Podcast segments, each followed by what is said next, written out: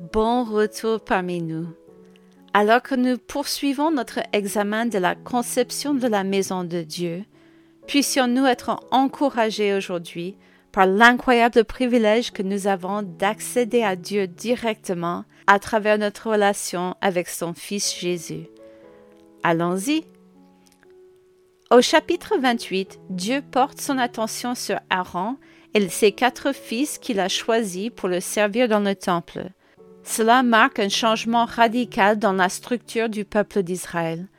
Dieu désigne une famille en Israël pour lui appartenir en tant que premier fruit racheté hors d'Israël. Ces hommes serviront de médiateurs entre le peuple et Dieu, offrant les sacrifices par lesquels le peuple sera considéré comme juste aux yeux de Dieu. Aaron, en tant que souverain sacrificateur, avait le devoir solennel de se rendre en présence de Dieu, derrière leur voile, avec le sacrifice pour le péché, une fois par an pour l'ensemble du peuple. Aussi étonnant que soit ce privilège, n'oublions jamais que Dieu nous a permis, à nous ses enfants, d'accéder au trône de Dieu grâce au sacrifice de Jésus sur la croix. Nous ne devons plus attendre à l'extérieur, séparés de Dieu. Nous avons un accès incroyable qui nous permet de venir à Dieu à tout moment pour confesser notre péché et recevoir le pardon. Quelle merveilleuse grâce Dieu accorde à ses enfants. Les vêtements d'Aaron sont un rappel solennel de la charge qui lui a été confiée, et une grande partie du chapitre 28 donne des détails sur ces vêtements. L'éphod bleu et or couvrait sa poitrine, sur laquelle étaient fixées deux épaulettes ornées de deux pierres d'onyx sur lesquelles étaient gravés les noms des enfants d'Israël. Partout où Aaron se rendait, il portait le peuple avec lui et était identifié au peuple. En outre, le pectoral contenait douze pierres précieuses portant les noms des tribus au-dessus de son cœur. Les pierres au verset 29 servent à conserver à jamais le souvenir devant l'Éternel de l'attachement du peuple à Dieu et de l'attachement de Dieu à son peuple. Il ne s'agissait pas d'une charge à porter à la légère. Par exemple, la robe qu'Aaron portait pour servir le Seigneur était munie de clochettes et de grenades fixées au bas de la robe afin que le peuple puisse entendre le prêtre lorsqu'il se déplaçait à l'intérieur du tabernacle et en particulier dans le lieu saint.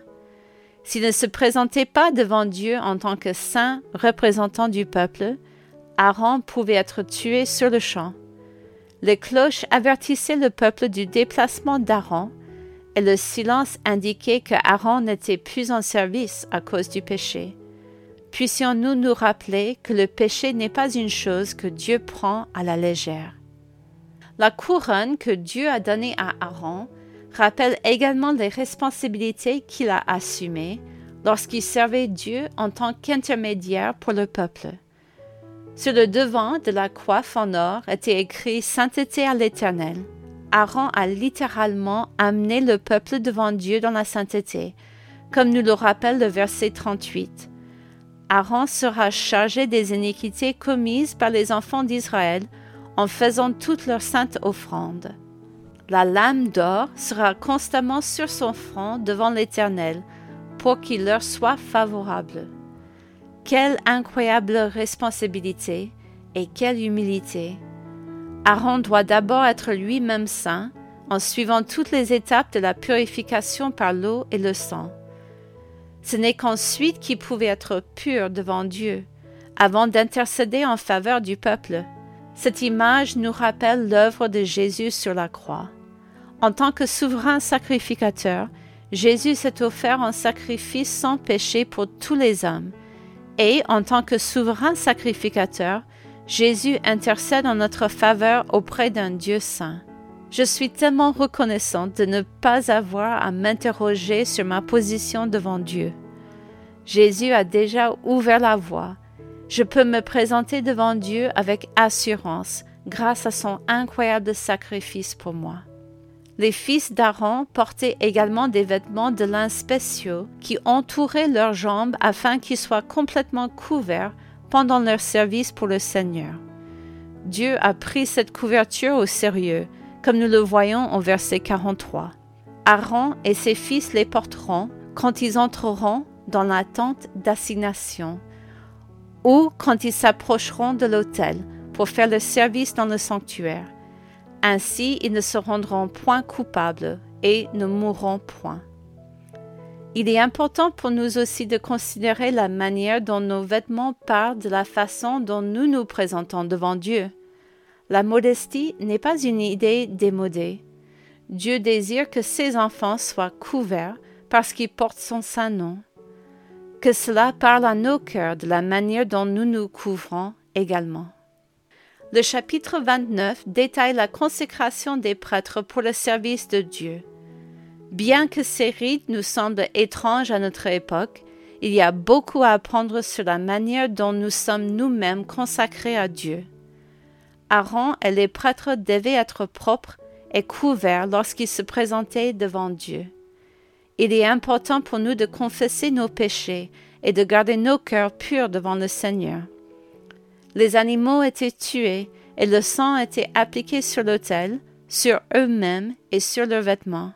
Cela nous rappelle que nous avons été achetés à un grand prix et que nous devons nous offrir au Seigneur pour son service.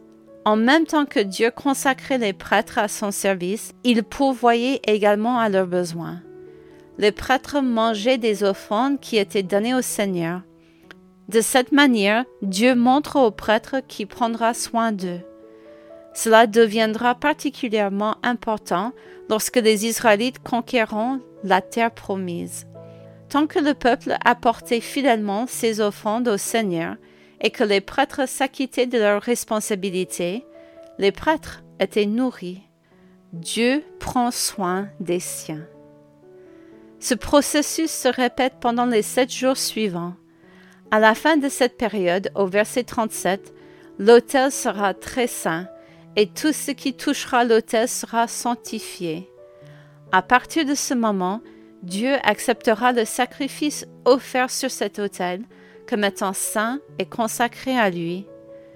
Le désir de Dieu était de vivre dans une proximité sainte avec son peuple, afin qu'il puisse communier avec lui et que le peuple puisse communier avec lui. Au verset 42, nous lisons l'étonnant privilège que Dieu a accordé au peuple. C'est là que je me rencontrerai avec vous et que je te parlerai. Je me rencontrerai là avec les enfants d'Israël, et ce lieu sera sanctifié par ma gloire. Je sanctifierai la tente d'assignation et l'autel. Je sanctifierai Aaron et ses fils, pour qu'ils soient à mon service dans le sacerdoce. J'habiterai au milieu des enfants d'Israël, et je serai leur Dieu. Ils connaîtront que je suis l'Éternel, leur Dieu, qui les a fait sortir du pays d'Égypte pour habiter au milieu d'eux. Je suis l'Éternel, leur Dieu. Dieu choisit de résider en ce lieu et de cette manière avec son peuple. Son nom sera à jamais associé au tabernacle, au sacrifice sur cet autel et à Israël son peuple. Dieu a étendu l'alliance promise à Abraham à l'ensemble de la nation. Tout ce que le peuple devait faire, c'était rester fidèle à Dieu. Alors que nous terminons notre lecture de la parole de Dieu aujourd'hui, faisons une pause et réfléchissons à l'événement grandiose qui vient de se produire en Israël. Dieu montrait le modèle d'une adoration acceptable et du pardon des péchés. Les Israélites n'avaient pas à se demander si Dieu était là, s'il était heureux de leur sacrifice et s'ils étaient en bonne relation avec lui. Le peuple avait accès à Dieu par l'intermédiaire des prêtres, et le pardon des péchés était assuré par les offrandes. Quelle grâce incroyable Dieu accorde-t-il au peuple. Aussi incroyable que cela soit, n'oublions jamais que nous avons un accès encore plus grand à Dieu par Jésus-Christ. Nous ne comptons plus sur les sacrifices de sang pour obtenir le pardon de nos péchés. Jésus-Christ a payé pour nos péchés une fois pour toutes. Nous ne devons plus passer par un prêtre pour avoir accès à Dieu. Jésus-Christ vit pour toujours comme notre intercesseur et notre intermédiaire pour l'éternité avec Dieu le Père. Alléluia. À la prochaine.